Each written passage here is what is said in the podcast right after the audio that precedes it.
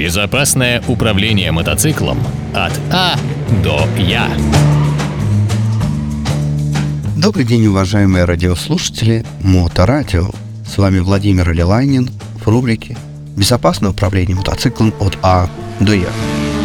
Сегодня хочу рассказать о своих наблюдениях за людьми, которые получили хорошие навыки по управлению мотоциклом или считают, что самостоятельно достигли вершин мастерства – Конечно, речь пойдет о какой-то процентной группе людей, попадающих под эти критерии, так как многие из них будут действовать абсолютно иначе.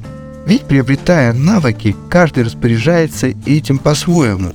Одни будут ездить осторожнее, так как понимают огромное количество изменяющихся факторов, которые влияют на принятие решения, а другие будут ездить на предельных скоростях.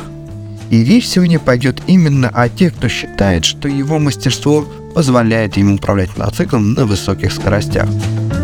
Полученные навыки всегда требуют постоянной практики, и тогда ваше принятие решений и действия будут быстрыми.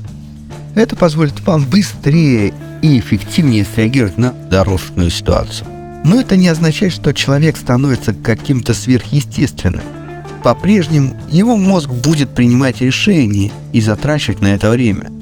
А также он будет делать ошибочное принятие решений – ведь если вы посмотрите на мотоспортсменов или автоспортсменов, то вы увидите, как они вылетают с трассы или сталкиваются с друг с другом.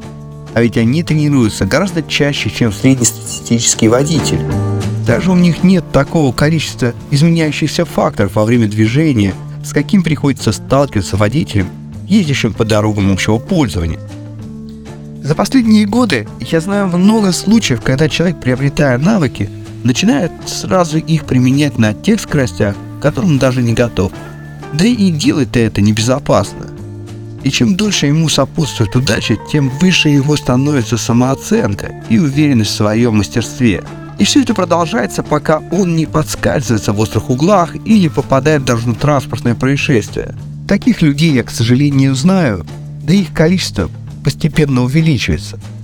Летая в Таиланде на скутере без должной экипировки с женой, на предельных скоростях неудивительно, когда человек не рассчитывает сцепление с дорожным полотном и стирается об асфальтовую поверхность.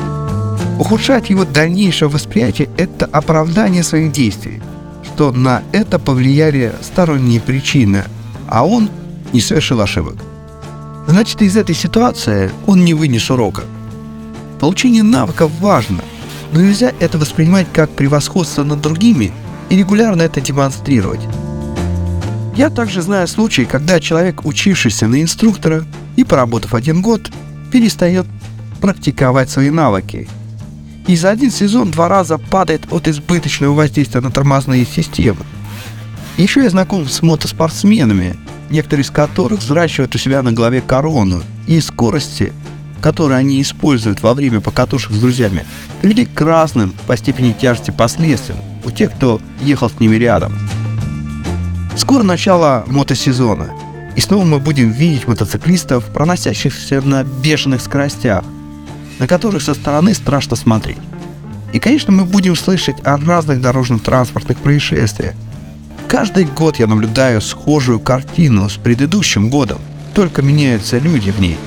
В этой передаче я призываю людей, которые сейчас начнут ездить на мотоцикле, после зимнего перерыва начать с тренировок, позволяющих восстановить свои навыки. Настоятельно рекомендую прислушаться к внутреннему чутью, подсказывающему вам о необходимости снизить скорость в разных дорожных ситуациях. Начните сезон со спокойных скоростей. И не стесняйтесь говорить вашим друзьям о глупости их поступка, когда увидите безрассудное поведение за рулем. Это, возможно, в дальнейшем сохранит им жизнь и здоровье. На этом я хочу завершить эту передачу и пожелать всем вам прекраснейшего настроения и скорейшего мотосезона. С вами был Владимир Лиланин на Моторадио. До новых встреч! Управление мотоциклом от А до Я.